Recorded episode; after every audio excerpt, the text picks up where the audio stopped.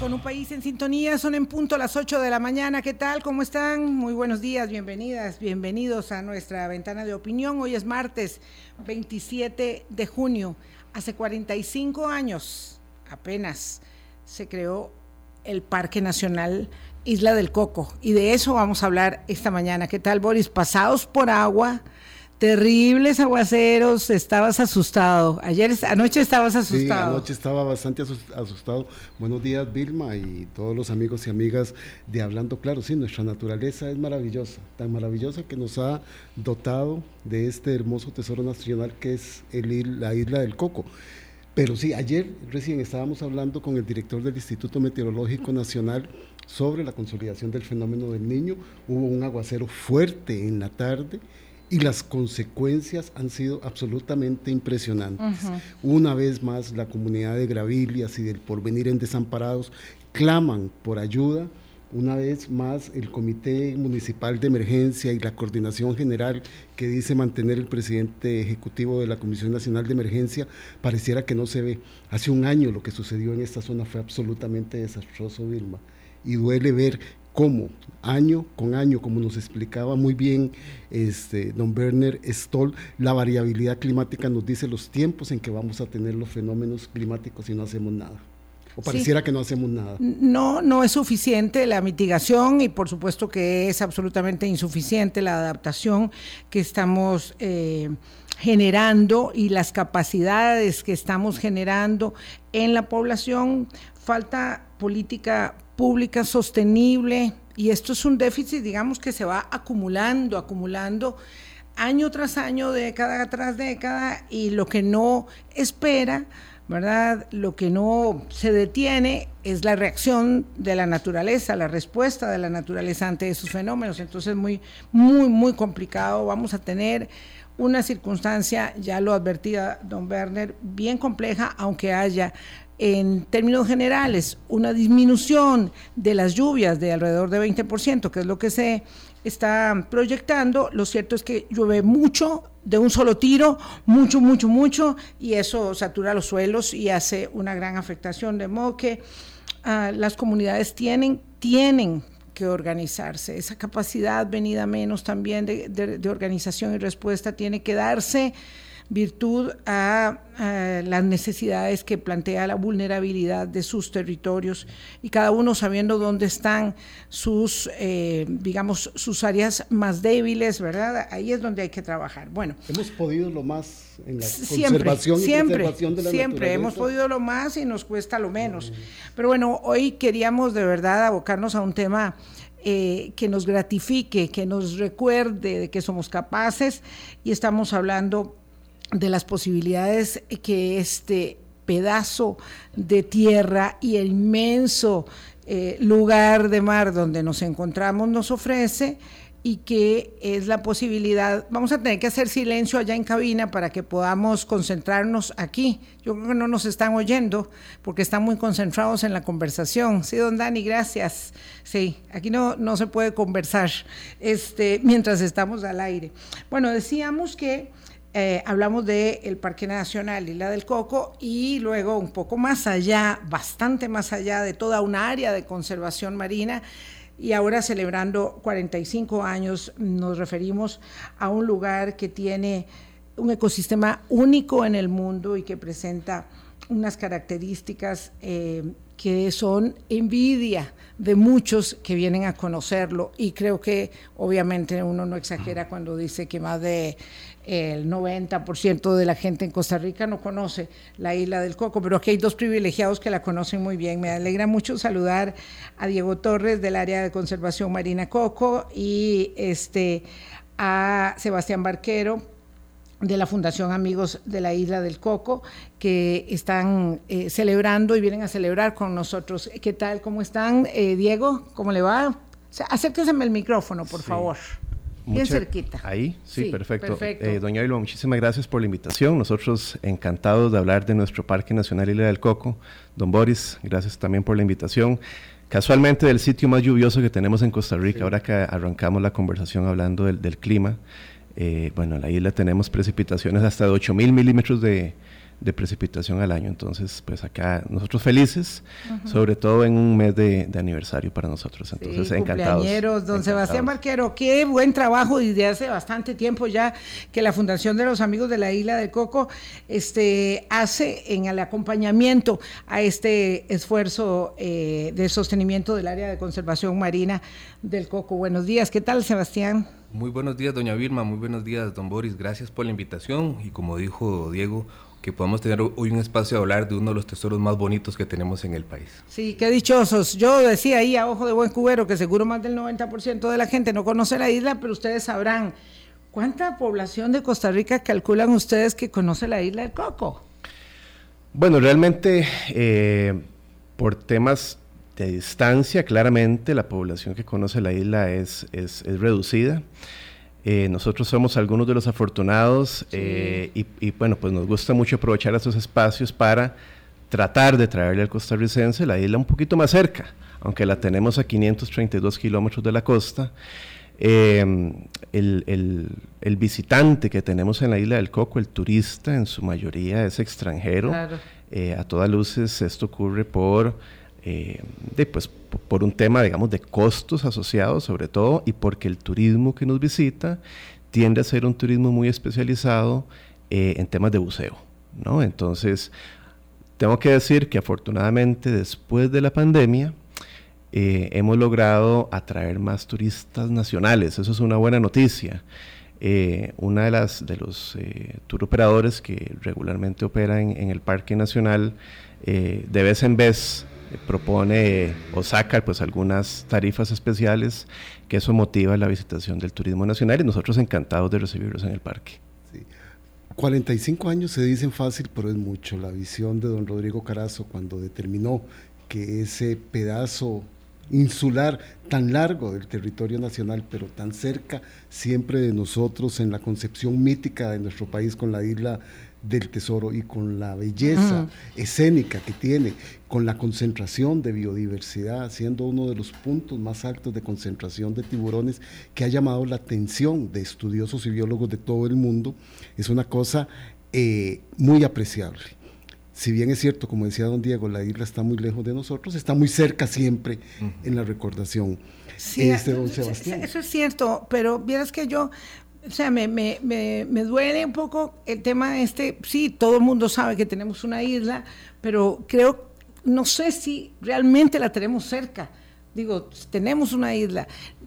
Creo que es, eh, las condiciones serán distintas, pero me parece en el conocimiento, por ejemplo, de los ecuatorianos, que tienen mucho más cerca a su isla Galápagos que nosotros tenemos eh, a, la nuestra, a la isla del Coco. Y eso es una particularidad, ¿verdad? Que, que, hay que trabajar mucho en ello para apropiar el, la pertenencia y entender, y eso yo quiero que lo expliquen, esta enorme extensión que es Costa Rica, que para nosotros no llega más allá que estar ubicados al frente de una playa. Y sin embargo, somos poseedores de un territorio marítimo inmenso. Así es, así es. Y bueno, la tarea de la Fundación Amigos Isla del Coco es eso también. Eh, que cada persona que esté interesada en conocer la isla, en apoyar las labores que se realizan en la isla, eh, pueda encontrar un amigo, una amiga en su misión, ¿verdad? Y hemos hecho algunos intentos de, aproximar más, sensibilizar más. Tenemos proyectos de educación ambiental también destinados a ir a eh, escuelas eh, y a colegios para que podamos conocer un poquito más, porque inclusive dentro de la currícula costarricense seguimos teniendo el mapa de Costa Rica únicamente continental, cuando realmente el mapa de Costa Rica es muchísimo más grande de lo que normalmente lo vemos. Eh, mucha gente no sabe, por ejemplo, que tenemos frontera con Ecuador o que tenemos frontera con Panamá. Y eso es básicamente frontera marítima. Frontera marítima. Frontera marítima, exactamente, pero frontera al fin también, ¿verdad? Con Colombia. Eh, con Colombia, perdón, sí. Eh, eh, y, que llegamos a aguas internacionales, que eso también es otra cosa muy importante. Em, y esto es importante que la gente lo conozca, que la gente lo sepa. Hemos hecho intentos inclusive a través de utilizar realidad aumentada en, en, escuelas, en colegios, para que puedan conocer también a través de estas innovaciones tecnológicas lo que se ve allá, sumergirse en el agua a través de unos lentes de realidad aumentada, eh, que puedan conocer las distintas especies que están por allá. Pero en el caso de la isla del Coco tal vez es un poco diferente a la isla de Galápagos, que, ya, que tiene una comunidad, que tiene eh, un aeropuerto inclusive, ¿verdad? Que hay facilidades de otro tipo que en la isla yo no sé si quisiéramos que existan ese tipo de facilidades, por ejemplo, como un aeropuerto que podría impactar realmente los ecosistemas que tenemos por allá. Eh, hasta el momento, el, espacio que tenemos en la isla es un espacio que ha sido tocado muy poquito y, y, si tal vez tenemos mayor acceso de otro tipo, podríamos tener tal vez una afectación a los ecosistemas. Sin lugar a dudas, necesitamos que la gente se acerque más, que entienda la importancia que tiene la isla en su día a día, que sepa que, la, que si botamos eh, cierta basura, que si consumimos cierto tipo de plástico, que si consumimos cierto tipo de artículos, estamos impactando directamente la salud de estos ecosistemas, porque a la isla llegan aproximadamente unos, unas cinco corrientes marinas que inclusive vienen desde el continente, ¿verdad? Y se han encontrado ya refrigeradores, un montón de cosas que llegan desde, desde continente, ¿verdad? Entonces es importante, esa conexión que tenemos empieza desde, nuestra casa. Desde nuestra casa. Don Diego y don Sebastián Avio, es que obviamente Vilma es más aventurera, entonces ella quisiera ir y estar y caminar y recorrerla. Sí, aunque, confieso que soy de pie en tierra, ¿verdad? Me gusta más el chirripo eh, este, y otras derivaciones este, de, cordillera en tierra, no tanto marítima, pero sí, claro, ese es un check pendiente en mi vida. Yo no, yo sí aprecio, estimo y valoro ese ecosistema que está ahí la riqueza marina, la amplitud de nuestra zona marítima que nos da la isla del Coco y que se, que se, conserve ahí como ese santuario, como ese santuario que hemos conocido en revistas especializadas, en programas de televisión, en las nuevas plataformas digitales, como bien explica don Sebastián, que se está conociendo ahora, y Claro, cuando nosotros estamos viendo la información y nos dicen que, que 51 millones de dólares es lo que le aporta a la economía, don Diego, a partir del turismo y del buceo, imagino que eso está completamente controlado para preservar esa esencia que explica don Diego que debemos cuidar del valor natural de la isla del Coco. Así es, don Boris. Eh, incluso ese dato de 51 millones de dólares eh, tenemos que actualizarlo, porque ese es un dato que, se generó en el año 2021, 2020, ahorita no preciso, cuando teníamos un parque nacional mucho más pequeño y un área marina de manejo, eh, montes submarinos, mucho más pequeña. Vale la pena entonces aprovechar el momento para eh, informar, digamos, que a partir de diciembre del 2021, nuestro Parque Nacional eh, pasó a tener una extensión que incluso supera el área continental de Costa Rica. Hoy en día el Parque Nacional Isla del Coco mide 54.844 kilómetros cuadrados, es decir, unos 3.700 kilómetros cuadrados más que nuestro territorio continental. explicar por qué, porque eh, la isla es un pedacito de tierra de 24 kilómetros cuadrados, pero que nuestra, mm, digamos, eh, extensión marítima sea más grande que la territorial, mucha gente no lo tiene eh, en el radar. Sí, de hecho, doña Vilma, don Boris, Costa Rica es un país marino, es decir, el 92% de nuestro territorio es mar. Eh, y yo creo que eh, a partir de los 60 Costa Rica inició un proceso de conservación eh, o de recuperación de ecosistemas terrestres fundamentalmente, que lo hizo bastante bien. Es decir, eh, sobre todo en la década de los 70 se, se, dio un proceso de creación de áreas protegidas acá en continente y eso ha llevado a que el día de hoy tengamos alrededor del 26% del territorio terrestre bajo algún esquema de conservación pero nos habíamos como olvidado del mar, ¿verdad? Nos habíamos olvidado ese 92% del territorio nacional y al 2021 teníamos apenas un 2.7% del territorio marino costarricense bajo algún esquema de conservación. Eh, esto a pesar de que ya habíamos iniciado un proceso de eh, liderar una coalición de alta ambición con eh, Francia fundamentalmente para lograr al 2030 tener al menos el 30% de los ecosistemas terrestres y el 30% de los ecosistemas marinos protegidos. Bueno, ese 30% lo alcanzamos en, el, en diciembre del 2021 con la ampliación del Parque Nacional Isla del Coco y con la creación además del área marina de manejo del eh, Bicentenario, que es un área marina que está, eh, digamos, alrededor del Parque Nacional y que tiene una extensión de 106 mil y tanto kilómetros cuadrados más. Es decir, entre el, entre el área marina de manejo y el Parque Nacional Isla del Coco tenemos poco más de tres, de, tres veces el territorio continental de nuestro país. Eh, y eso representa, digamos, el 30% del territorio marino del país. Eso también demuestra, y lo hemos venido resaltando estos días, que al final del día Costa Rica hoy es el país más grande de Centroamérica. Así es. ¿Verdad? Eh, ya no somos esos 51.100 kilómetros cuadrados, sino que tenemos más de 500.000 kilómetros cuadrados de territorio nacional, 92% del mar. Y con una enorme riqueza. una enorme riqueza de la cual no somos conscientes y quizá ahí también es donde hay que hacer el mayor esfuerzo, don Sebastián, de poder entender y conocer qué es eso, ¿verdad? Porque el mar lo vemos por arriba, pero su riqueza, está abajo. Y ahí es donde realmente, digo yo, esa preservación de las riquezas que están allí, que no son solo pesqueras, es lo importante de tener en cuenta.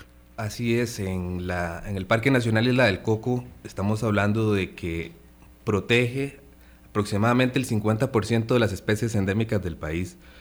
Eh, cuando hablamos de especies endémicas, hablamos de especies que solo existen en ese sitio.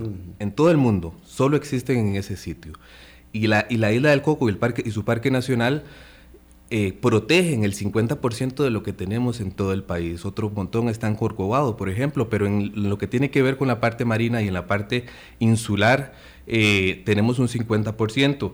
Y es hogar de más de 2.600 especies de, fauna y de flora. Tenemos, como mencionó Diego, un, bosque húmedo tropical que a nivel global posee eh, abundante agua dulce, que en, tiempos de hace muchísimos años era una isla única porque le daban, por así decirlo, alimento y le, permitía a ciertos navegantes que viajaban a través del Pacífico Oriental Tropical y que generaban una serie de, viajes por todo, por todo el Pacífico, era un lugar privilegiado. Ellos lo entendieron hace un montón de tiempo y, mm, yo creo que Costa Rica entendió hace aproximadamente unos 90, eh, 80 años que había que, que que eso tenía que ser territorio costarricense.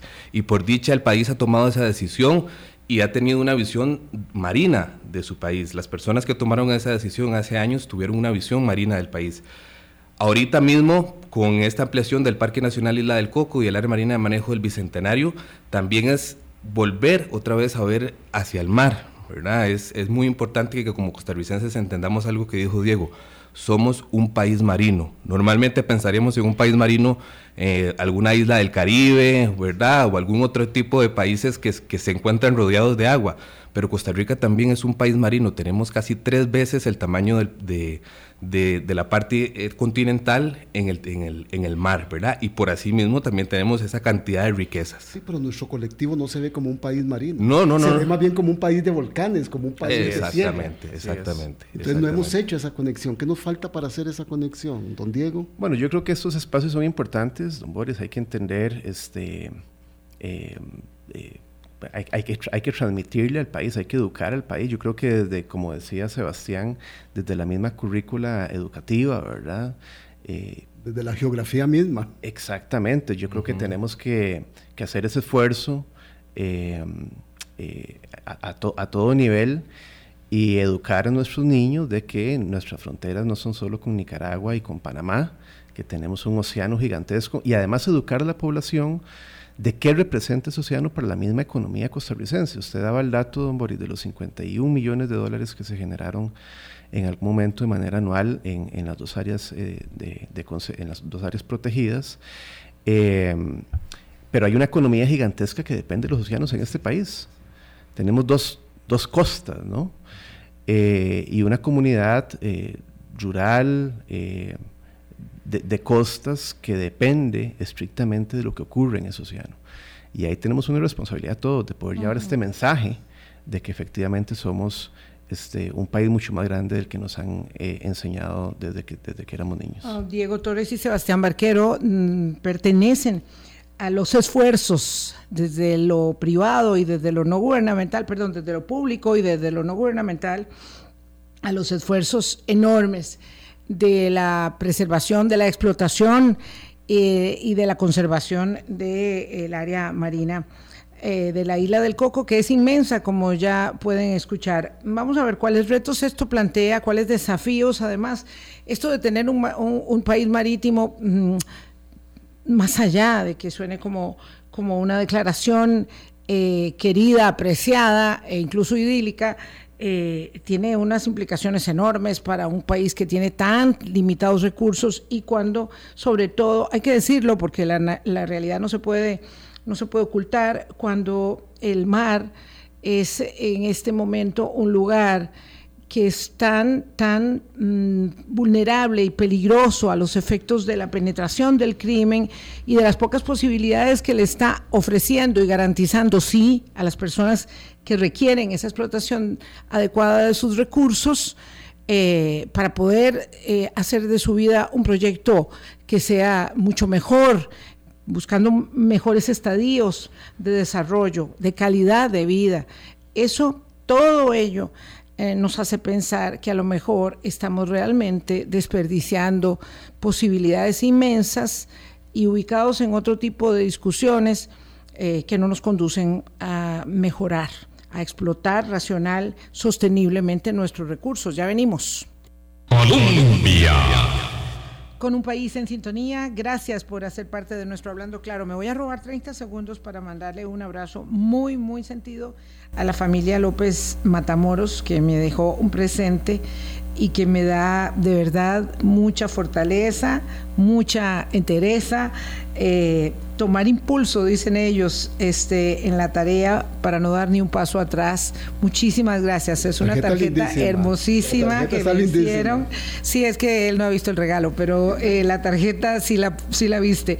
Muchas gracias de verdad a la familia López Matamoros hasta la Juela. Dice que se conectan con nosotros todos los días con el corazón, de verdad.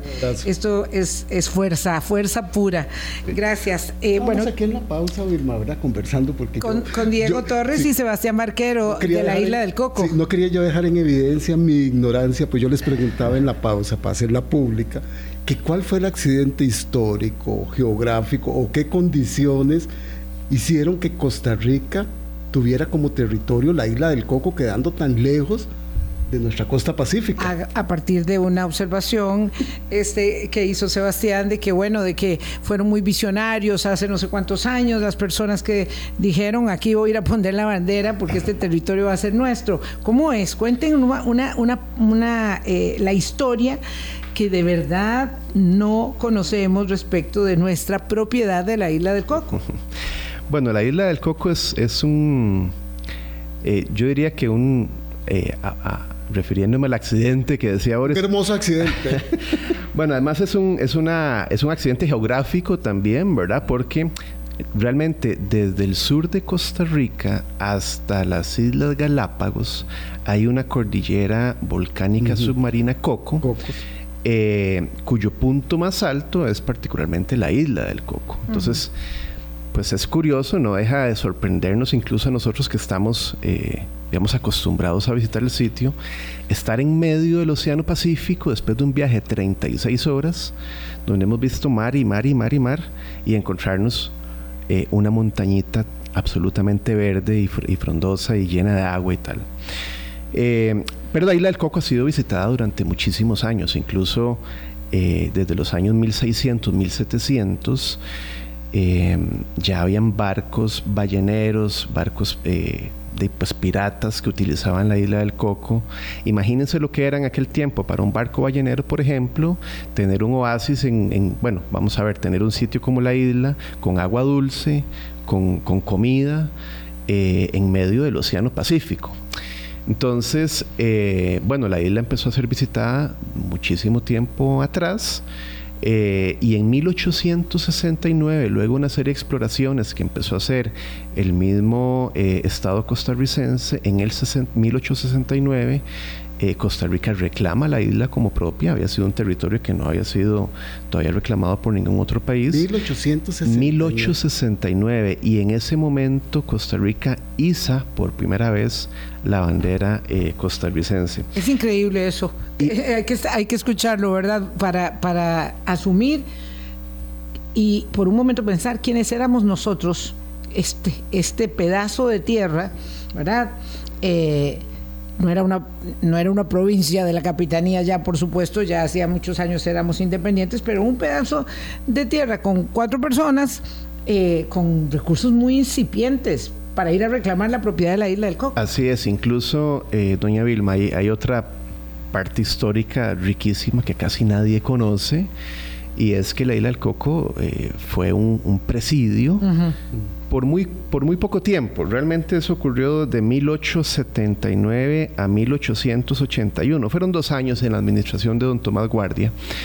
Eh, que se previó que la isla podía funcionar como un, como un presidio. Ahora lo comentábamos en el corte, ¿no? Era como una tendencia en ese momento a que las islas fueran presidios. Eh, sin embargo, se desistió de ello dos años después porque eh, precisamente por la lejanía del sitio y por mantener este, pues una, un centro penal tan alejado del continente, finalmente los, los eh, reclusos que estuvieron en la isla del Coco fueron trasladados un poquito más cerca, a la isla San Lucas. San Lucas, claro, pero la isla del Coco seguro la pasaban bien sí, sí. Bueno, hace unos días nos comentaron. Que lo, que, lo, que lo sentencien. Claro, hace unos días. Sentencien a, a, uno a pasar en la isla del Coco. Claro, el viaje para llegar hasta allá no creo que haya sido muy, muy, muy bonito. Cerca, más cerca, el, el, el, viaje para llegar hasta allá no creo que haya sido muy bonito. horas de ahora sería mm, muchísimo. Me imagino que antes se duraba y muchísimo el tipo más. de embarcación también, obviamente. Así es, así es. Pero sí, la isla tiene no solo muchísima riqueza a nivel eh, de ecosistemas, sino que también tiene mucha riqueza a nivel eh, de sus bienes culturales, que podríamos llamarlo de esta manera, ¿verdad? Ya hemos mencionado algunos que están relacionados con con cómo se dio este proceso de abanderamiento de nuestro país, como menciona doña Vilma, ¿verdad? un país pequeñito, pobre, queriendo cruzar las aguas del Océano Pacífico para ir y adueñarse de un espacio que sabía que era, que sabía que era costarricense, ¿verdad? Y hacerlo a la mejor manera costarricense. Y en, en la isla también tenemos una serie de, de piedras que son, que, que, podrían ser patrimonio, ¿verdad? Que han sido rayadas por barcos balleneros desde hace cientos de años, por em, científicos muy importantes como Jacques Cousteau, que tenemos una marca ahí de, de este científico importante que le ha dado muchísimo a la valoración del océano como ecosistema importante para, para nuestro planeta. Eh, y, creo que también la importancia de la isla, como mencionaba este, Diego, no solo es a nivel biológico, no es solo a nivel cultural, sino también a nivel económico. Eso es algo que nos interesa que también hoy podamos conversar, la responsabilidad que tenemos por asegurar la alimentación de las personas que vienen en las próximas generaciones. Claro, además estábamos hablando antes de la pausa también de eh, esta circunstancia terrible que tenemos nosotros en este momento eh, de cara a la mm, depresión enorme y la insuficiencia de oportunidades que tienen las personas en las costas y particularmente hablaríamos en este caso del Pacífico y del Pacífico este eh, central y sur en el Pacífico norte pareciera se han desarrollado más actividades, pero también son insuficientes para asegurar el sostenimiento y la calidad de vida de las personas, todas ellas en la zona costera con limitaciones, pero además con este asunto instalado de, narcotráfico eh, que es tan, tan eh, severo. ¿Cómo hace un país para tener una extensión eh, marítima, un área de conservación tan grande pero que no tiene de ahí una flota naval, unas capacidades, Diego, que, que vayan más allá del tema de hablar de la sostenibilidad de los recursos marinos y de su explotación racional, sino también de la protección efectiva del territorio eh, tan grande que tenemos en el mar. Sí, doña Vilma, eso es parte de los grandes retos que tenemos y que día con día pues tenemos que buscar la manera de cómo solventar. Em, precisamente uno de los, eh, bueno, cuando se dio el proceso de ampliación de, la isla del Coco y, del área marina de manejo del Bicentenario, digamos, fue, un hito histórico que lo celebramos en ese momento y que lo seguimos hoy celebrando y que nos tiene que llenar de mucha satisfacción como país. Sin embargo, pues con esa decisión, eh, pues no, no fue de gratis en el sentido en que eh, genera una serie de retos para la, para la gestión de las áreas protegidas. Eh, uno de ellos es precisamente el, la sostenibilidad financiera, ¿verdad? Eh, hubiésemos querido que la cantidad de veces que se incrementó el tamaño de las áreas protegidas, que así se hubiera incrementado el, presupuesto, y la cantidad de funcionarios, pero eso eh, pues evidentemente no, no ocurre así. Y por eso es que en situaciones como estas, eh, entendiendo cuáles son las capacidades que tiene nuestro país desde lo financiero, desde lo, digamos, presupuestario, es donde toma muchísimo más valor las alianzas público-privadas como las que tenemos con la, con la Fundación Amigos Isla del Coco, que yo tengo que reconocer aquí públicamente que el área de conservación Marina Coco, eh, sin la gestión que nos da eh, FAICO, y otro montón de aliados que tenemos, porque creo, que, creo que aquí hay que ser justos, tenemos muchísimos más aliados. Este, sin ello sería realmente muchísimo más complejo, ¿verdad? Eh, el otro tema es que pues tenemos que ir dando un, brinco, un salto eh, hacia nuevos esquemas de, eh, de, gestión de los espacios protegidos.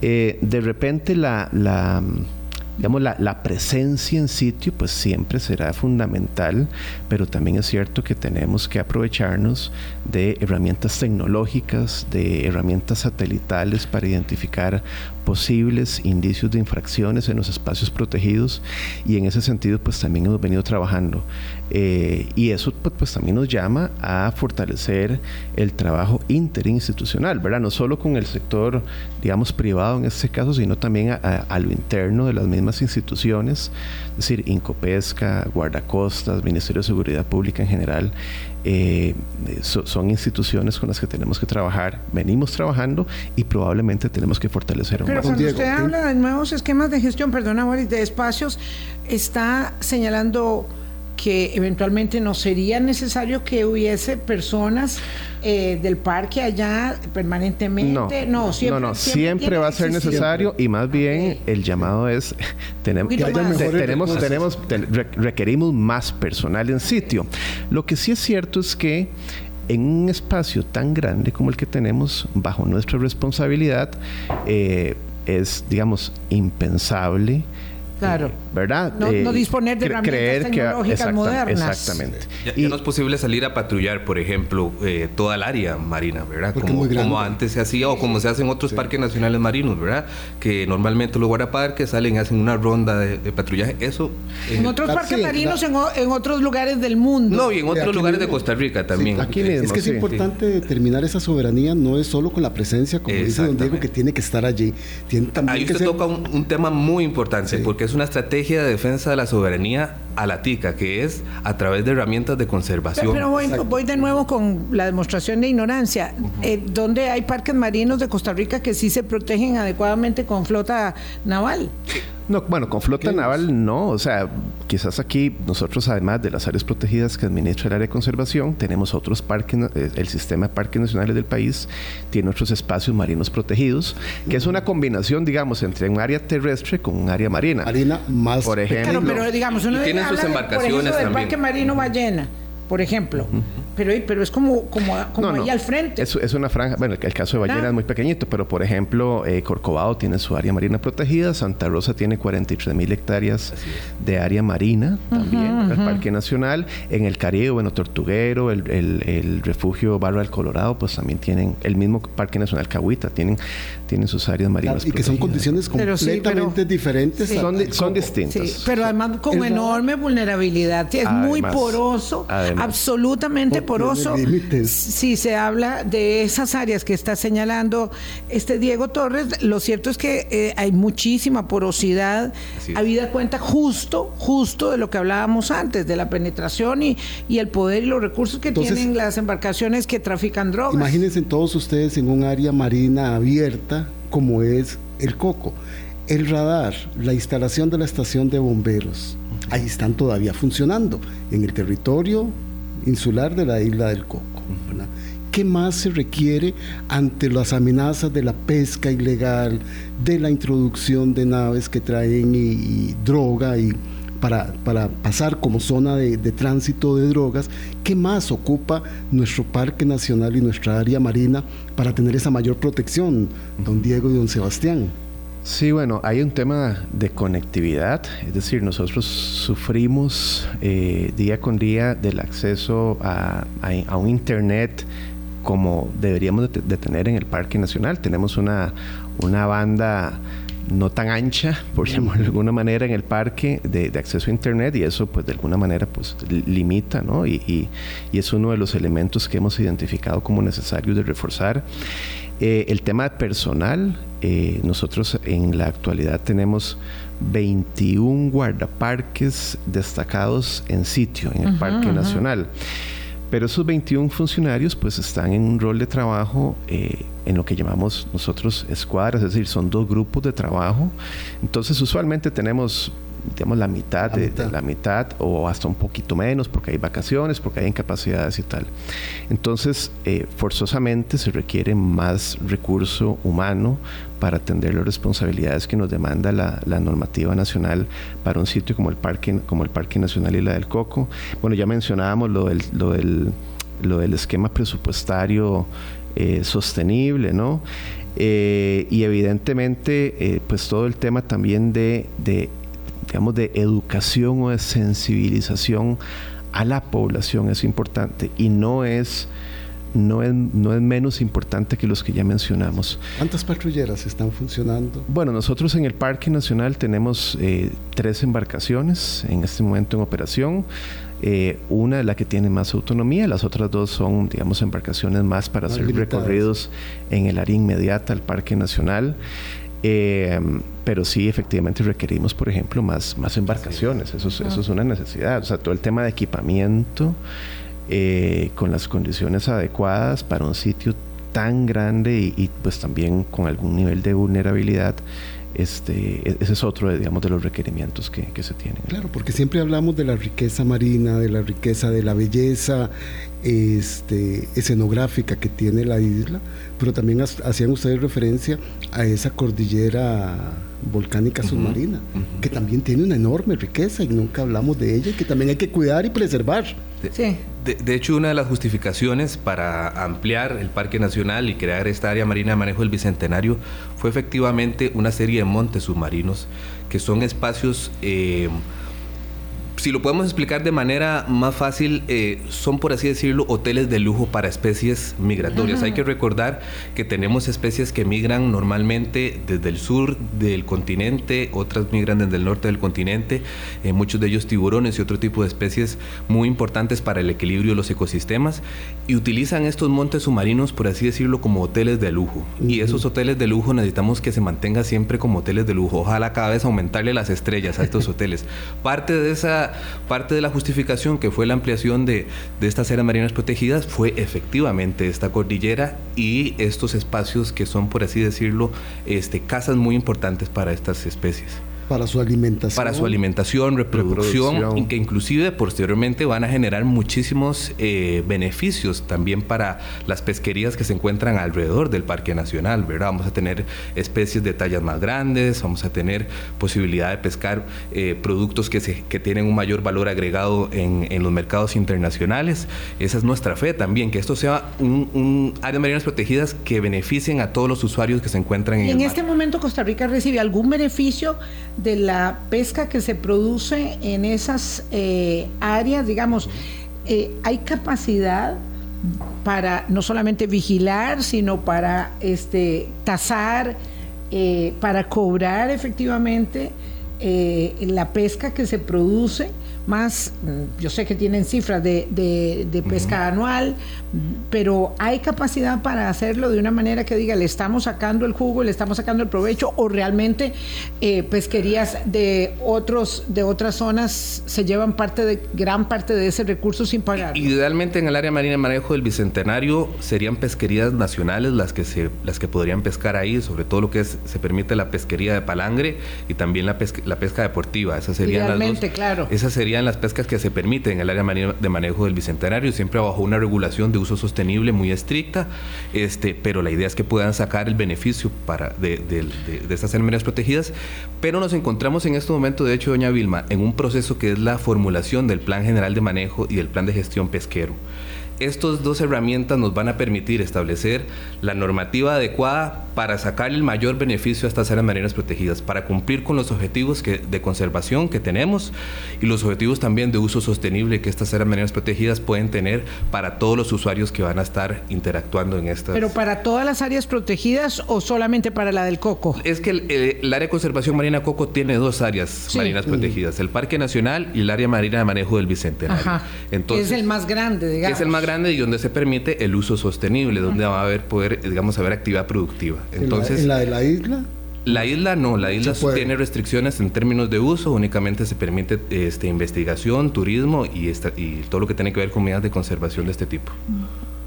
Segunda pausa. Qué rápido. Uh, no, y vamos atrasados, 8.46, ya ya venimos en carrera. Colombia con un país en sintonía 8.47 de la mañana. Vamos a ver, el que más y el que menos sabe que tenemos un parque nacional que es la isla del Coco. Eh, pocas personas este, conocen, y hay que decirlo así porque apenas va a cumplir dos años, que se hizo una ampliación con, eh, em, para establecer la, el área de manejo eh, del Bicentenario, ¿verdad? Y que entonces eso implica un territorio mucho más grande. La pregunta, estábamos en ello, es si hay pesca, digamos, eh, al margen de las protecciones que debe, que, que debe tener esta área, pesca ilegal en todo caso, Diego, ahí. Bueno, dentro del Parque Nacional, y es lo que comentábamos ahora, la, categoría de manejo eh, es mucho más restrictiva. Dentro de un parque nacional se puede hacer ecoturismo, investigación y educación ambiental. Es decir, la pesca está, eh, es, una, es, una, de las actividades prohibidas dentro de la categoría de parque. Eh, hay que reconocer que siguen habiendo delitos de pesca ilegal dentro del Parque Nacional. Eh, afortunadamente la historia nos dice que ha venido disminuyendo y eso pues nos, llena de mucha gratitud. Eh, entonces cualquier tipo de pesca dentro de los límites del parque es prohibida. Ahora, con la creación del área marina de manejo del Bicentenario, esta categoría de manejo sí permite el uso sostenible del recurso. Eh, y aquí estamos hablando de 106 mil y resto de kilómetros, cuadrados en donde actividades de pesca son permitidas con regulaciones que establece en este caso el área de conservación. Bien mencionado Sebastián que en este momento nos encontramos eh, trabajando en la elaboración del plan de gestión pesquero para este sitio, en donde se va a determinar pues cuáles son las condiciones basados en, digamos, en, la, en la técnica eh, del tipo de pesca que se va a permitir y el tipo también de, digamos, de, de, de eh, de prácticas de pesca, ¿no? de técnicas de pesca permitidos en el sitio. Entonces, en eso estamos trabajando en este momento eh, y pues por supuesto que en ese sentido aquí estamos eh, ante una, digamos, posibilidad de trabajar temas de uso sostenible del recurso dentro de un área eh, silvestre protegida. Claro, pero para eso se necesitan recursos, se necesitan instrumentos, se necesitan herramientas, tecnología e innovación. Así es, así es. Se acaba de anunciar que el Fondo eh, para el Medio Ambiente Mundial, GEF, va a dar 16 millones de dólares. es una noticia que salió justamente hoy en la mañana en el diario La Nación para que Costa Rica, Panamá, Ecuador y Colombia puedan apoyar los esfuerzos de la conservación del corredor marino del Pacífico, que era algo de lo que ustedes hablaban antes. Esto, esto ya, ya ustedes lo sabían que iban a tener estos recursos, ¿en qué se van a invertir? Este, eh, don Diego, eh, don Sebastián, si también puede aportar para el cierre. Sí, sí, bueno, pues el, Parque Nacional Isla del Coco forma parte de, del CEMAR. El CEMAR es el eh, Corredor Marino del Pacífico Este Tropical. Es una iniciativa regional en la que junto con el Parque Nacional Isla del Coco se encuentra eh, Galápagos, eh, Coiba, Malpelo y Gorgona, que son áreas protegidas de Ecuador, Panamá, este, Colombia y, bueno, el caso nuestro con la Isla del Coco. Efectivamente, hay recursos GEF por 16 millones de dólares que están en este momento, bueno, que ya, ya, se, ya se anunciaron y los países se encuentran en un proceso de, eh, digamos, de, definición de prioridades. para ver en dónde se invierten estos recursos y cómo. Pero eh, voy a aprovechar la oportunidad, la semana pasada, en el, en el marco del 45 aniversario, el 22 de junio, también se anunció una iniciativa que es así es más en nuestra, que es, es un, fondo que se llama el Fondo Azul Costa Rica, que esto es, un, eh, es una iniciativa por 10 millones de dólares eh, liderada por la Asociación Costa Rica por Siempre, quien se acercó a una serie de donantes para lograr eh, alcanzar como objetivo, digamos, juntar 10 millones de dólares para la gestión, en su gran mayoría, de las áreas marinas protegidas nuestra, del área de Costa Rica. De, realidad del área de conservación marina Coco. Eh, pero además, bueno, hay un, hay un recurso importante que también se destinará para lo que tiene que ver con economía azul, apoyo a, a las zonas más costeras, ¿verdad? En temas de turismo, de pesca responsable y tal. Entonces, esto es otra iniciativa que se pretende ejecutar en los próximos siete años y que definitivamente pues también viene, digamos, a, a, paliar, digamos, esa necesidad de recursos financieros. Nos quedamos cortos. Sí, pero además, nada más solo para terminar, Vilma. Por suerte estamos teniendo muy buenas relaciones en la conservación de toda esta área con los gobiernos de Ecuador, de Colombia y de Panamá, lo que hace más fácil y el de Costa Rica la gestión y el manejo. No, y estamos ante una coyuntura, eh, don Boris, que hay que aprovechar. O sea, el, mundo finalmente está prestándole más atención a los océanos y eso Costa Rica, con la bandera que ha liderado durante muchísimos años, eh, tiene que saber aprovechar y yo siento que lo está, lo está haciendo de buena manera. Gracias Diego por haber estado con nosotros, coordinador del turismo sostenible del área de conservación del Parque Marino del Coco. Y eh, Sebastián le dejó ahí un minuto para el cierre. Mm, hay que recordarlo, esta isla es patrimonio mundial, humedal de importancia internacional, patrimonio histórico arquitectónico, refugio global oceánico, santuario natural de tiburones, tiene muchas medallas, muchos títulos, es un lugar realmente invaluable.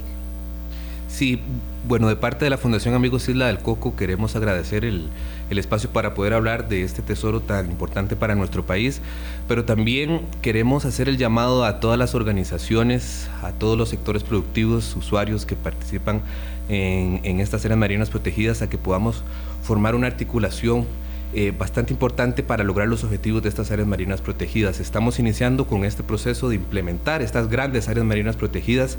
Eh, es muy importante todo este financiamiento externo que se está generando. Es muy importante también los 5 millones que FAICO ha invertido estos últimos tres años en, en, el Parque Nacional y en el área marina de manejo. 5 millones de dólares. 5 millones de dólares, así es. Y pero necesitamos que también el Estado se haga cargo. Eh, así como se le destina un 8% a educación, así como se le destina a otro tipo de, de estamentos del presupuesto nacional.